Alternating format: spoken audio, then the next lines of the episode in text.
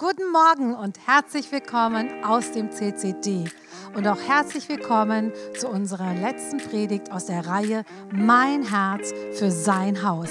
Wir haben die letzten Wochen darüber gesprochen, was es bedeutet, was es bedeutet zu geben und was daraus, was für ein Segen daraus entsteht. Und heute wollen wir sammeln unser besonderer Sonntag einmal im Jahr, wo wir ganz besonders sammeln.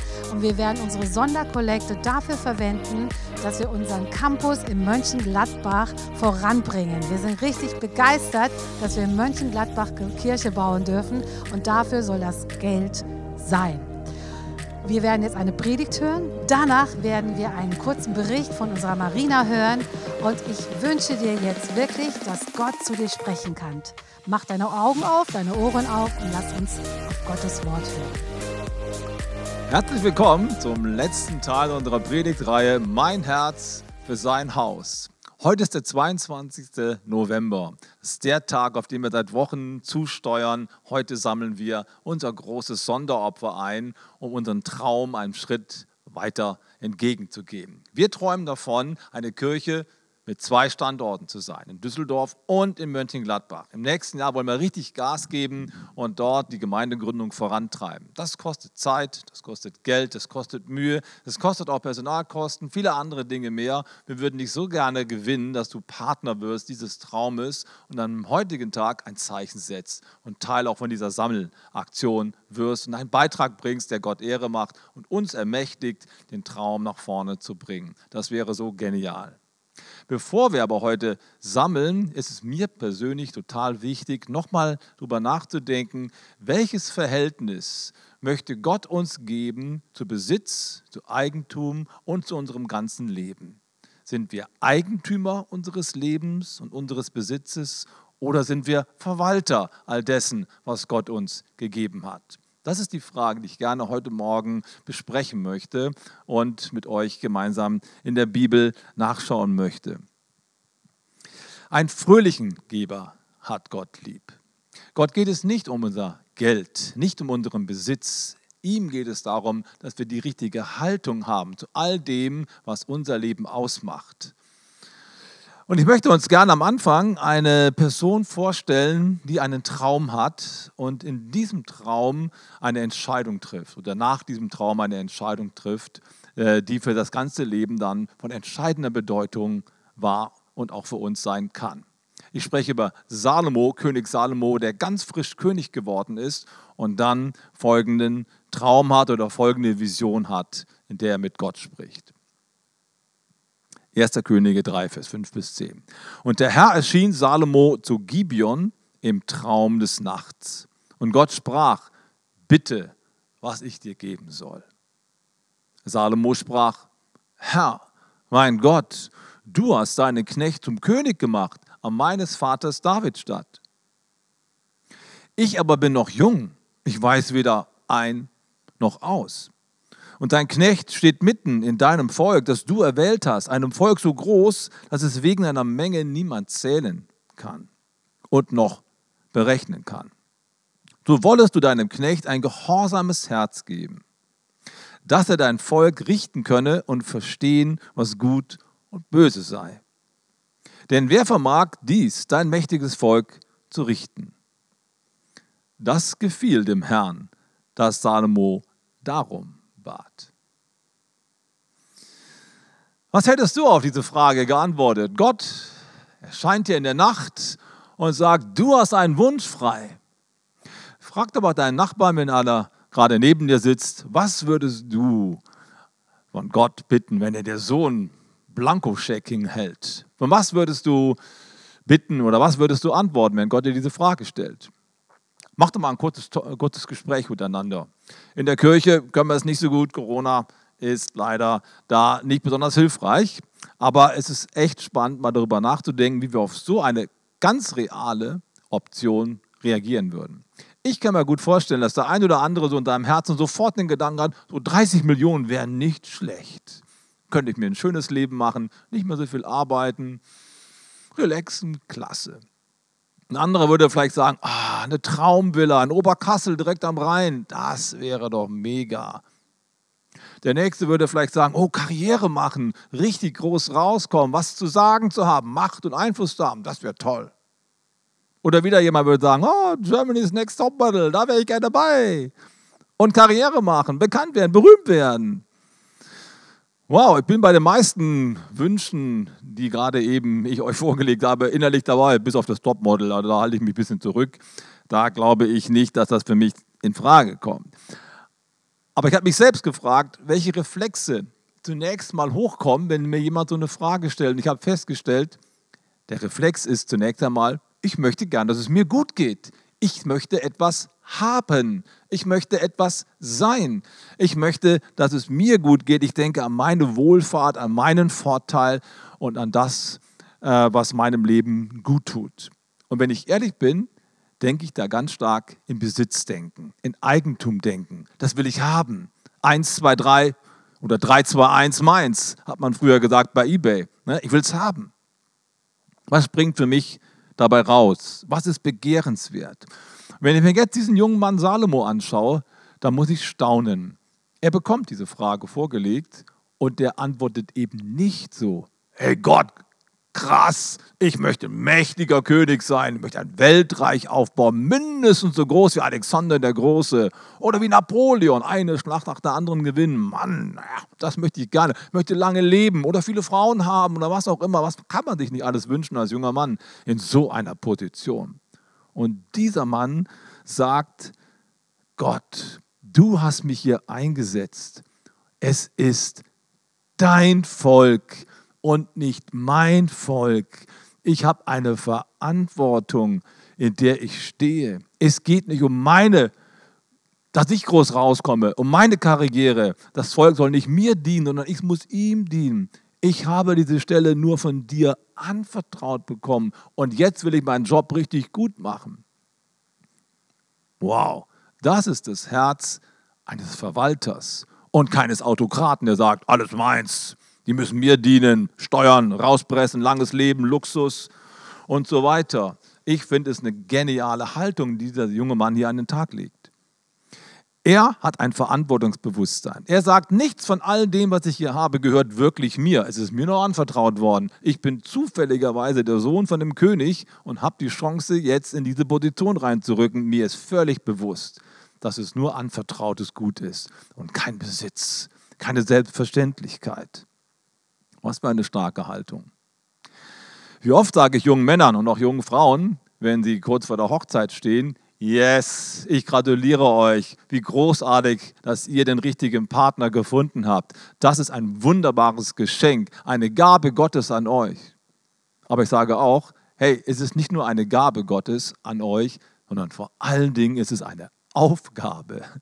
Eine Aufgabe, die uns Gott hineinstellt. Denn wenn wir es so machen wollen, wie Gott es sagt, wie Gott darüber denkt, dann wollen wir zunächst einmal den anderen glücklich machen und nicht von ihm erwarten, dass er uns glücklich macht. Das auch spielt eine Rolle, aber die Frage ist immer meine Haltung. Will ich haben, mach mich glücklich, gib mir, was ich brauche, oder bin ich in einem Herz des Verwaltens unterwegs und verspüre den Drang, ich verwalte das Glück des anderen, den Gott mir anvertraut hat. Das ist ein völliger Unterschied, ein ganz anderer Ausgangspunkt. Und jetzt überleg mal, wenn beide Partner mit diesem Gedanken, mit diesem festen Entschluss in die Ehe reingehen, ich will den anderen glücklich machen, ich betrachte ihn nicht als mein Eigentum, ha, abgeschleppt, für mich Beute nach Hause geholt, der gehört mir, die gehört mir. Wie oft haben wir auch solche Rollenbilder schon in den Medien oder in unserer Bekanntschaft festgestellt. Genau das ist oft der Keim von Unglück, wenn wir in diesem Besitzdenken unterwegs sind. Wie großartig ist es, wenn wir freisetzend unterwegs sind, weil wir wissen, alles ist nur anvertraut und eine Verantwortung ist dabei mit im Spiel, der ich gerecht werden darf. Und jetzt brechen wir das Ganze mal runter auf alle Lebensbereiche. Wie gehe ich um mit meinem Geld? Wie gehe ich um mit den Menschen, die mir anvertraut sind? Wie gehe ich mit meinen Kindern um, meinen Eltern, meiner Frau, meinem Mann? Wie gehe ich mit Karriere um, mit Einflussmöglichkeiten? Welche Haltung habe ich? Bin ich der Eigentümer all dessen? Gehört das mir? Oder bin ich der Verwalter und ich weiß, Ich muss einem anderen Rechenschaft ablegen. Ich möchte es möglichst gut machen, um seinetwillen, nicht um meinetwillen. Das müssen wir oft hart lernen. Eltern müssen lernen, ihre Kinder loszulassen, wenn es soweit ist. Natürlich nicht mit sechs Jahren, ist ja klar. Aber wenn die mal 18 sind, 19, 20, dann müssen wir es lernen, sie loszulassen und auch akzeptieren, dass sie Entscheidungen treffen, die uns vielleicht nicht gefallen. Ich persönlich habe da eine ganz, ganz schwierige Erfahrung bei mir selbst gemacht, als mein ältester Sohn, der bei uns in der Kirche Lobpreis geleitet hat, gut am Start war, es richtig klasse gemacht hat, die Entscheidung getroffen hat, nicht mehr zu kommen und mit seiner Freundin zusammenzugehen und später auch zusammenzuziehen. Das hat mir echt viel, viel Mühe gemacht. Und ich habe ihn dann irgendwann mal gefragt, aber wir haben dich doch dazu erzogen, dass dein Leben Gott Ehre macht, dass du deine Beziehung in der richtigen Reihenfolge aufbaust. Und erst das eine, dann das andere, ne? die Ehe und dann kommt das andere. Und warum machst du das? Und die Antwort war entwaffnend. Papa, es ist mein Leben. Als er das sagte, habe ich verstanden, oh, ich bin im Modus des Eigentümers unterwegs, nicht des Verwalters. Ich sage in meinem Herzen, das ist mein Sohn, der muss es anders machen. Dafür habe ich ihn noch erzogen, da habe ich alles reingesetzt und jetzt macht er es anders. Das geht nicht, das darf nicht sein. Das ist die Haltung eines Eigentümers. Das geht nicht. Und wenn wir in dieser Haltung unterwegs sind, dann legen wir den Keim für ganz große Spannungen, weil wir in der falschen Haltung unterwegs sind. Es ist so wichtig, Verwalter zu sein, loslassen zu können. Es ist eben nicht meins, sondern es gehört Gott. Ich muss einfach auch wieder loslassen. Wie viele Menschen wenden sich von Gott ab, wenn ihnen etwas genommen wird, was ihnen lieb und teuer ist. Vielleicht ist dein Kind gestorben oder dein Partner hat sich von dir getrennt oder ist auch gestorben, kann passieren, auch in jungen Jahren. Welche Schicksalsschläge manchmal uns erreichen, das ist schon erschütternd. Manche Leute verlieren ihre Karriere, weil sie vielleicht krank werden, weil sie gemobbt werden, weil irgendwelche Dinge schieflaufen, weil Ungerechtigkeit in ihr Leben reinkommt, Enttäuschungen, wenn Dinge dir genommen werden, wenn Träume platzen. Wie reagierst du dann? Ich erlebe es immer wieder, dass Menschen dann ihr Vertrauen zu Gott verlieren und sagen, nee, wenn Gott das nicht so macht, wie ich mir das vorstelle, dann kann ich nicht mehr glauben, dann will ich nicht mehr glauben. Dahinter steckt eigentlich die Haltung des Eigentümers. Ich will haben. Gott ist dafür da, mir zu helfen, in meinem Leben nach vorne zu kommen. Und das ist keine Anklage, sondern irgendwie doch mal die Aufruf, die, ja, der Aufruf, mal tiefer reinzuschauen. Wo stehe ich wirklich mit meinem Herzen? Und Salomo hilft mir dabei so sehr. Denn er sagt, es ist um Gottes Willen, dass ich diese Chance habe. Es ist nicht meine Chance, es ist die Chance, mich bei Gott auszuzeichnen. Es ist die Chance, dem Volk, das mir anvertraut ist, was Gutes zu tun. Es geht nicht um meine Karriere, es geht gar nicht um mich. Ich kann loslassen, wenn Dinge anders laufen, als ich mir gedacht habe, ist deswegen Gott nicht unwichtig oder uninteressant, sondern ich merke einfach, dass ich nicht die Zügel in der Hand habe. Er klammert sich nicht an seine Karriere und sagt, Gott, bitte hilf mir, dass mich keiner vom Thron stürzt. Bitte töte alle meine Feinde. Lass mich lange leben. Lass mich mächtig sein. Das sind erwartbare Gedanken, wenn einem so ein Angebot gemacht wird. Lass mich ja nicht gestürzt werden. Was glaubst du, was Donald Trump geantwortet hätte? Naja, anderes Thema. Er sagt, es ist nicht mein Königtum, es ist dein Königtum. Alles gehört dir. Was für eine Freiheit. Er kann loslassen. Er weiß, dass ihm das alles nur anvertraut ist, ihm alles nur geliehen ist, sodass er von sich selbst absehen kann. Er kann sein Herz ganz neu ausrichten. Das ist eine grundlegende Veränderung, die in seinem Rollenverständnis stattfindet. Er wird zum Verwalter und sagt, alles ist deins und lässt die Rolle des Eigentümers, der sagt, alles ist meins, los. Das ist großartig. Das hat Konsequenzen für alle Lebensbereiche. Am Anfang unserer Predigtreihe Mein Herz für sein Haus haben wir jedem Gottesdienstbesucher ein Buch geschenkt. Ein gesegnetes Leben von Robert Morris. Und Robert Morris beschreibt in diesem Buch, wie in seinem Leben dieses Rollenverständnis sich fundamental verändert hat, weil Gott in sein Leben hineingewirkt hat und ihm geholfen hat, eine neue Einstellung zu finden zu Besitz, zu Reichtum und seinem ganzen Leben.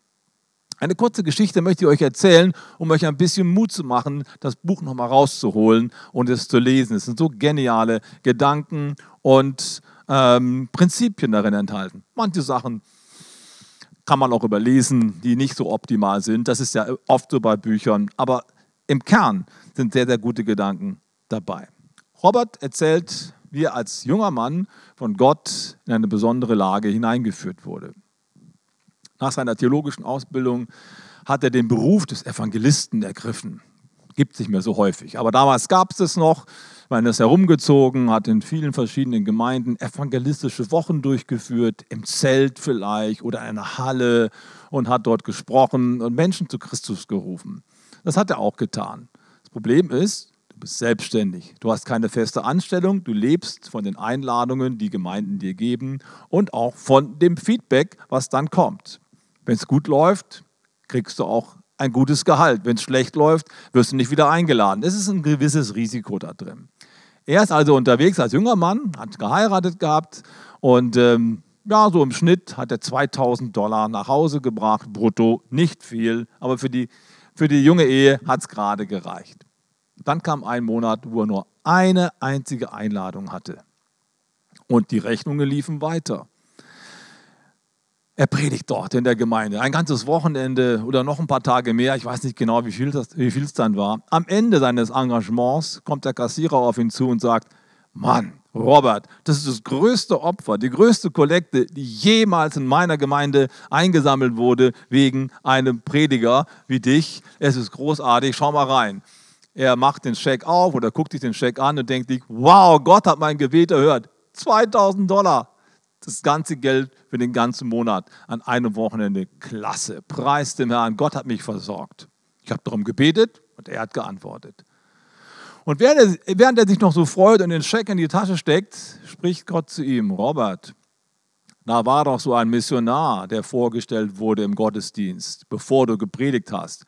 Der hat dringend um Hilfe gebeten. Ich brauche dringend einen neuen Jeep. Ich kann meine Arbeit nicht weiter fortsetzen. Ich brauche Geld. Wer kann mir helfen? Hilf ihm, gib ihm deinen Scheck. Was? Lieber Gott, kann das deine Stimme sein? Ist bestimmt vom Teufel. Bestimmt ist es die Versucherstimme. Und er kämpft in deinem Herzen und denkt sich, das kann doch nicht sein. Ich habe um Gnade gebetet, ich habe um Versorgung gebetet, Gott hat geantwortet und jetzt soll ich es wieder loslassen? Das macht doch keinen Sinn. Aber Gott hat ihm keine Ruhe gelassen. Er ging zum Missionar gab ihm den Scheck, guckte, dass es keiner sieht, damit es ja verborgen bleibt. Es wäre ein bisschen peinlich. Du kriegst Geld von der Gemeinde und gibst es gleich wieder jemand anderem. Das war für ihn nicht so einfach. Danach gingen ein paar Mitarbeiter noch eine Pizza essen und er wurde eingeladen mitzugehen. Die sitzen dort in der Pizzeria und gegenüber von ihm sitzt ein sehr gut angezogener Geschäftsmann, ganz offensichtlich. Und er fragt ihn ziemlich unverschämte Fragen. Die erste Frage war, na Robert, wie hoch war denn die Kollekte? Er hätte auch antworten können, was geht das dich an? Ja, das war ein Agreement zwischen mir und dem Pastor und so. Sage ich nicht. Ja, gut, er hat es gesagt. 2000 Dollar. Okay, cool. Wo ist denn das Geld? Wo ist der Scheck? Kannst du mir den mal zeigen? Äh, und jetzt fängt er an zu lügen, sagt, Nö, ich habe ihn, hab ihn im Auto vergessen. Und der Mann sagt ihm, nein, den hast du nicht im Auto vergessen. Du hast den ganz, du hast den hier in deiner äh, Westentasche. Aber ich möchte dir heute eine Lektion beibringen. Gott hat zu mir gesprochen. Du sollst heute eine Lektion lernen, die dein Leben umkrempeln wird. Und dann schob er ihm einen Scheck rüber und da stand drauf 20.000 Dollar, das Zehnfache. Der Mann lächelt ihn an und sagt, das ist die Lektion Gottes für dich. Du bist ein Verwalter und kein Eigentümer. Du sollst lernen, wenn du loslässt, weil Gott es dir gesagt hat, wirst du niemals zu kurz kommen.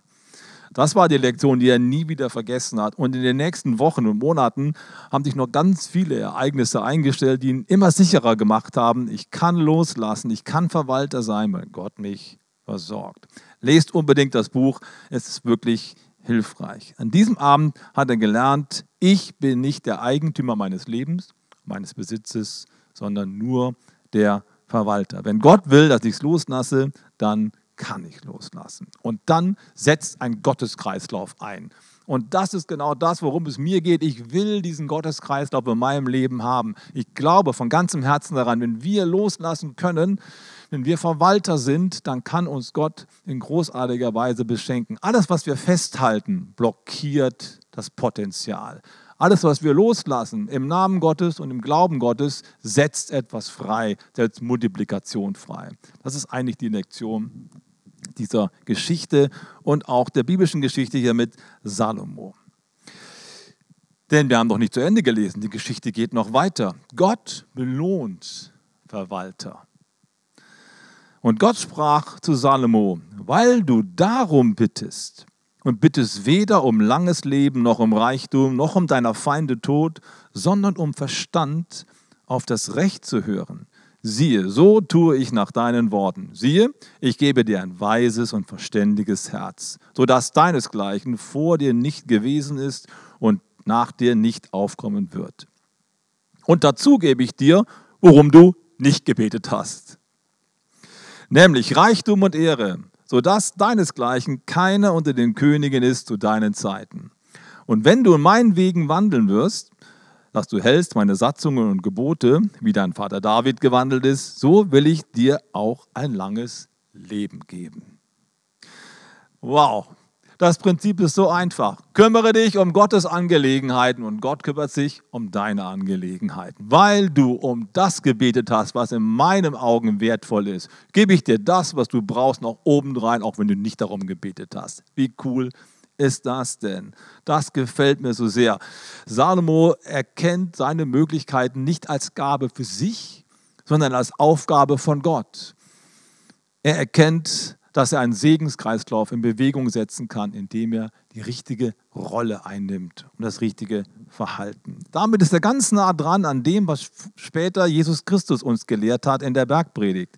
Ein großes Kapitel, Kapitel 6, beschreibt den Umgang mit Besitz, mit dem Mammon und so weiter. Wir sollen uns keine Sorgen machen. Und dann fasst Jesus all das zusammen und sagt, trachtet zuerst nach Gottes Reich und seiner Gerechtigkeit.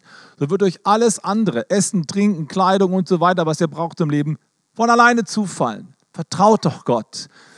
Die Haare auf eurem Kopf sind gezählt und Gott weiß, was ihr braucht. Deswegen seid Verwalter und keine Eigentümer. Gott ist daran interessiert, dass unser Herz ihm gehört und nicht unser Geld. Das ist Gott ziemlich gleichgültig. Er braucht unser Geld, unseren Besitz nicht. Aber er möchte gerne, dass unser Herz in der richtigen Verfassung ist. Und dazu möchte ich heute Morgen einladen, im Namen Gottes die richtige Einstellung zu all dem zu bekommen, was Gott uns geschenkt hat, anvertraut hat. Gott belohnt das Herz eines Verwalters. Darum geht es. Das ist auch das Argument, was Paulus, und ich komme auf die Zielgerade, benutzt, wenn es um die Sammlung von Geld in der Gemeinde geht. Er selber ist ein großer Kollektensammler und schreibt Briefe an verschiedene Gemeinden, weil er gerne in Jerusalem eine Church nach vorne bringen möchte. So ähnlich wie wir in Mönchengladbach. Und er sagt, helft mir doch dabei. Diese Kirche muss nach vorne kommen. So wichtig. Das ist die Stadt, in der Jesus gestorben und auferstanden ist. Lasst uns Jerusalem nach vorne bringen. Nur sammelt er, was das Zeug hält. Und sagt dann im 2. Korinther Kapitel 9, Vers 10 bis 11 im Prinzip folgendes. Der, der fröhlich gibt, der gleicht einem Sämann, der zunächst einmal das Saatgut loslässt und dann multipliziert zurück erhält. Das ist ein Gotteskreislauf, in den ich euch reinführen möchte. So zusammengefasst könnte man das sagen, was Paulus hier tut. Wirklich heißt es hier, es ist Gott, der dem Bauern Saatgut und Brot zu essen gibt. Genauso wird er auch euch viele Gelegenheiten geben, Gutes zu tun. Und eure Großzügigkeit wird viele Früchte tragen. Ihr werdet empfangen, damit ihr umso großzügiger geben könnt. Merkst du was? Ihr werdet empfangen, damit ihr umso großzügiger geben könnt. Nicht damit ihr umso mehr habt, sondern damit ihr noch mutiger seid und der Gotteskreislauf immer weitergeht. Weißt du, Gott gibt nicht dem Sammler den Samen, sondern Gott gibt dem Säher den Samen. Das ist ein großer Unterschied. Festhalten führt zur Blockade des Potenzials. Loslassen dagegen zur Multiplikation. Deswegen erzählt Jesus so viele Geschichten und Gleichnisse von Verwaltern. Schaut mal in die Bibel rein. Ich habe mal kurz gezählt, jetzt hat man mal vier mitgebracht. Vier Gleichnisse von Verwaltern. Immer wieder dieser Gedanke, ihr seid eingesetzt, nicht für euch selbst, sondern um Gott die Ehre zu geben. Macht was aus dem, was Gott euch anvertraut hat. Salomo, und da komme ich jetzt zum Schluss, Salomo wurde tatsächlich der reichste und angesehenste und weiseste König seiner Zeit. Noch heute träumen die Israeliten von der glorreichen, der goldenen Zeit seiner Herrschaft. Und in den 40 Jahren seiner Regentschaft gab es keinen Krieg, weil Salomo in Verantwortung vor Gott und in Verantwortung vor den Menschen, die er leiten sollte, gelebt hat, hat er eine lange Friedensphase in und für sein Volk ausgelöst. Wie gut ist das denn, wenn Herrscher und Regenten vor allen Dingen an das Volk denken und da, da, daran denken, dass es ihnen gut geht und nicht an ihren eigenen Reichtum und ihre eigene Ehre. Stark. Ich liebe diesen Satz Gottes so sehr. Ich gebe dir ein weises und verständiges Herz, wie von dir gebetet. Und dazu gebe ich dir, worum du nicht gebetet hast. Das liebe ich so sehr. Ich wünsche mir diese Freiheit und Glückseligkeit, das Herz eines Verwalters zu haben der vertraut, dass Gott mir alles gibt, was ich brauche. Nochmal, kümmere dich um Gottes Angelegenheiten und Gott wird sich um deine Angelegenheiten kümmern. Bekomme das Herz eines Verwalters und erlebe, wie Gott dein Leben nach vorne bringt und dich segnet. Dafür möchte ich jetzt noch beten und dich einladen, persönlich eine Entscheidung zu treffen und Gott auch eine Antwort zu geben. Jesus, danke dafür, dass du uns gelehrt hast, so wie Salomo unterwegs zu sein. Zu vertrauen, dass du uns das gibst, was wir brauchen. Und in erster Linie Sämänner und Seeleute zu sein, wieder weiterzugeben aus der Fülle, die uns schenkst, die du uns schenkst, damit Kreisläufe entstehen, die dir Ehre machen. Ich möchte dich jetzt einladen, wenn du zu Hause auf deinem Sofa sitzt und zuhörst. Vielleicht ist es heute für dich an der Zeit, diesen Schritt, diesen fundamentalen Schritt, da geht es nicht um Geld, sondern um dein Herz, heute mal zu, nachzuvollziehen und festzumachen. Ich will heute mein Rollenverständnis wechseln und mein Leben in die Hände Gottes geben. Nicht festhalten und sagen, das, was ich will, sondern Vertrauen zu investieren. Gott, du bist der Herr. Ich möchte meine Rolle wechseln. Dann spricht auch dieses Gebet mit mir. Jesus Christus, du bist der Herr meines Lebens. Und das möchte ich jetzt heute bewusst festmachen. Ich möchte, dass du mein Leben bestimmst. Ich möchte in einer anderen, in einer anderen Haltung unterwegs sein als zuvor. Ich möchte dir das Recht geben, in mein Leben hineinzusprechen und mein Leben zu lenken und zu leiten. Vergib mir meine Schuld, vergib mir mein Festhalten, vergib mir meine Ich-Sucht und schenk mir diese Freigebigkeit, die Segen hervorbringt, Leichtigkeit und Glück und Frieden. Darum bitte ich dich in Jesu Namen, Vater, und danke dir, dass du mir alles schenkst, was Christus erworben hat. Amen. Amen. Sei gesegnet. Ich bin Marina, 27 Jahre alt und Grundschullehrerin und ich möchte mit euch ja, eine Geschichte teilen, wo Gott mir gezeigt hat, wie großzügig er ist und ja, wie er auch für mich sorgt. Und zwar, ja, ja, Mitte 2017 habe ich in Dortmund gewohnt und bin in die Kirche im Pott gegangen. Und eines ja, Sonntags ähm, ja, hat ein Paar erzählt, dass sie ihr Neugeborenes verloren haben. Und ähm, eine Stiftung hat sie unterstützt und es wurde für diese Stiftung gesammelt. Für mich war es damals wirklich ja, ein großer Schritt, über meinen Zehnten hinauszugeben. Aber Gott hat irgendwie ein Brennen in meinem Herzen gesät und gesagt, Marina, gib 10 Euro. Ja, den Schritt bin ich dann tatsächlich gegangen. Und nach dem Gottesdienst wollte ich mich eigentlich mit meinen Eltern treffen, die eigentlich ganz woanders in Deutschland hingezogen sind. Und ja, mein Papa fährt am Parkplatz vor und fährt irgendwie weiter. Ich wink, aber er hat mich nicht gesehen, fährt weiter hoch und meine Mutter war irgendwie gar nicht im Auto. Ja, dann gucke ich ihm nach und sehe, dass meine Mutter mit einem kleinen roten Auto und einer Riesenschleife da ist. Und ich dachte, wow, wie großartig ist das, Gott sagt mir, Marina, gib 10 Euro und beschenkt mich ein paar Minuten später mit einem Auto. Also das war so großzügig, da habe ich gedacht, ich muss mir keine Sorgen um Finanzen machen. Gott sorgt für mich. Und deshalb ja, schlägt mein Herz für sein Haus. Vielen Dank, Bernhard, für diese Predigt und auch Marina für diesen Erfahrungsbericht.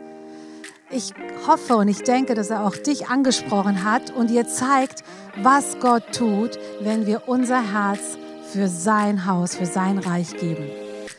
Nun habt ihr die Gelegenheit, eure Sonderspende weiterzugeben. Jetzt ist die Zeit, wo ihr hoffentlich auch Gottes Stimme gehört habt und wisst, was ihr in sein Reich hineingeben wollt. Ich ermutige dich. Ich habe oft in meinem Leben erlebt, was für ein Segen es auslöst, Gott zu geben, denn er gibt gerne zurück. Wir haben hier ganz verschiedene Möglichkeiten, dass du geben kannst. Ihr seht hier unten eingeblendet unsere Bankverbindung so dass du ganz bequem von zu Hause aus jetzt deine Sonderkollekte geben kannst. Oder geh auf unsere Webseite. Auf der Startseite, wenn ihr runterscrollt, findet ihr diese Überschrift Großzügigkeit. Wenn ihr da draufklickt, werdet ihr auf ein Formular kommen und auch darüber könnt ihr eure Sonderkollekte geben. Ich möchte sagen, herzlichen Dank für das, was du gibst. Herzlichen Dank, auch in Gottes Namen möchte ich sagen.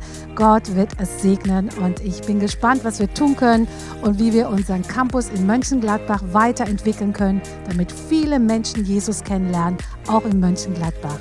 Herzlichen Dank dafür. Ja, und ich möchte dich auch einladen, eine unserer Kleingruppen zu besuchen. Wisst ihr, ihr habt die Predigt jetzt gehört, ihr habt vielleicht auch etwas getan und vielleicht sagt ihr, hey, ich möchte Austausch haben mit jemandem. Wir haben geniale Kleingruppen. In diesen Kleingruppen wollen wir uns immer in der Woche treffen, im Moment meistens über Zoom und wollen darüber reden, was das Wort Gottes in unserem Alltag für Auswirkungen hat. Ich lade dich also ein, geh auf unsere Website und auch dort findest du alle Kleingruppenangebote und wir würden dich herzlich begrüßen und wir würden uns freuen, wenn du eine der Kleingruppen besuchen würdest. Und noch eine Sache. Wir haben über unseren Startup Campus gesprochen, über Mönchengladbach. Kommenden Donnerstag um 19.30 Uhr werden wir über Zoom unsere zweite Startup Night in Mönchengladbach stattfinden lassen. Leider geht es nicht, dass wir uns dort treffen wie vor einem Monat. Dieses Mal über Zoom, aber ich möchte dich einladen. Komm dazu. Wir werden über unsere Social Media Accounts, über Insta, über Facebook, werden wir den Zoom-Link dir zur rechtzeitig zur Verfügung stellen. Und ich lade dich ein. Sei dabei nächsten Donnerstag um 19.30 Uhr bei unserer zweiten Startup Night in Mönchengladbach. So, wir sind fast am Ende unseres Gottesdienstes angelangt, aber wir haben noch etwas Besonderes für euch.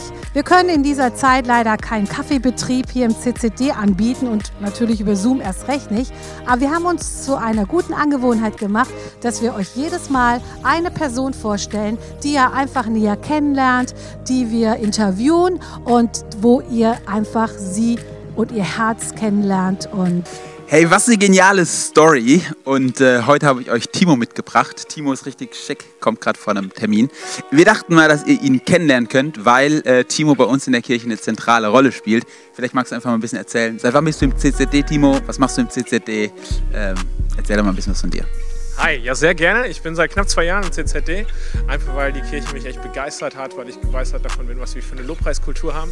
Genau, seit Anfang des Jahres darf ich zusammen mit Albert den Bereich Finanzen leiten und ich liebe es einfach, äh, genau, Strukturen und Organisationen zusammenzubringen und unsere Pastoren zu unterstützen, sich zu überlegen, wofür können wir das Geld äh, einsetzen, was ihr uns netterweise zur Verfügung stellt. Also Geld zur Verfügung stellen, sagt Timo. Äh, heute ist unser Tag, wo wir gemeinsam sammeln. Und ähm, wenn du, wenn du mal so formulieren würdest, Timo, was ist so, was wäre dein Traum? Was passiert mit dem äh, mein Herz für sein Hausgeld, was heute reinkommt oder was auch über die letzten Wochen reingekommen ist? Ja, mein Herz für sein Haus. Äh, es geht um mein Herz, aber es geht auch um die Herzen von anderen Menschen. Und das ist das, wofür ich brenne. Ich brenne dafür, dass Menschen Jesus Liebe kennenlernen und dass Jesus Liebe Menschenherzen verändert. Das ist der Grund, warum wir Kirche bauen. Das ist der Grund, warum wir Geld brauchen. Das Ganze auf eine ja, strukturierte Art und Weise zu machen und äh, ja, Jesus Missionsauftrag praktisch in dieser Welt werden zu lassen. Hammer. Wir bauen zum Beispiel unseren Campus in Mönchengladbach weiter aus, was richtig äh, genial ist. Da bist du mit am Start, hast auch eine Kleingruppe. Ähm, richtig, richtig cool und ähm, ist da mit im Kernteam. Ähm, was mal meine persönliche Frage an dich wäre, was ist für dich persönlich dein Herz für Gottes Haus? Was ist für mich äh, mein Herz für Gottes Haus? Es ist äh, etwas geben, was darüber hinausgeht, was ich von meiner menschlichen Seite überhaupt geben könnte. Also ich merke immer, dass es da ein Gott ist, der größer ist als ich, der mich überhaupt in die Position versetzt, Sachen geben zu können. Und ähm, genau, das Geben etwas mit Feuer zu tun hat, das Geben auch etwas mit Herausforderungen zu tun hat und immer ähm, verstehen, dass das Geben in Abhängigkeit des großartigen Geschenkes äh, ist, was Gott uns gemacht hat mit dem Leben, was wir überhaupt haben dürfen. Hammer. Ich glaube, es ist ein äh, richtig guter Gedanke. Es hat was mit dem zu tun, was Gott uns gegeben hat. Ähm, richtig, richtig cool. Ähm, ich feiere das und wir ermutigen dich heute ähm, einfach, dich herausfordern zu lassen. Wenn du abseits vom Business, abseits von strukturiertem Denken äh, lebst, was machst du, Timo? Nimm uns mal in dein Leben rein. Was sind deine Hobbys? Vielleicht einfach nochmal, was, was machst du in deinem Leben so, um damit die Leute dich auch so noch ein bisschen kennenlernen? Ja, passend zur Kleingruppe, ich liebe die Natur. Mir geht echt das Herz auf, wenn ich ein Panorama sehen kann, Wasser oder Berge oder Bäume. Ich liebe es, spazieren zu gehen, Wanderungen zu unternehmen. Ich liebe es, Kanu zu fahren. Das ist etwas, wo ich entspannen kann. Das ist etwas, wo ich außerhalb von Struktur die Schönheit Gottes erleben kann. Hey, und dazu laden wir dich ein, investiere dich mit rein. Ähm, mit Timo, mit mir, mit uns als CCD.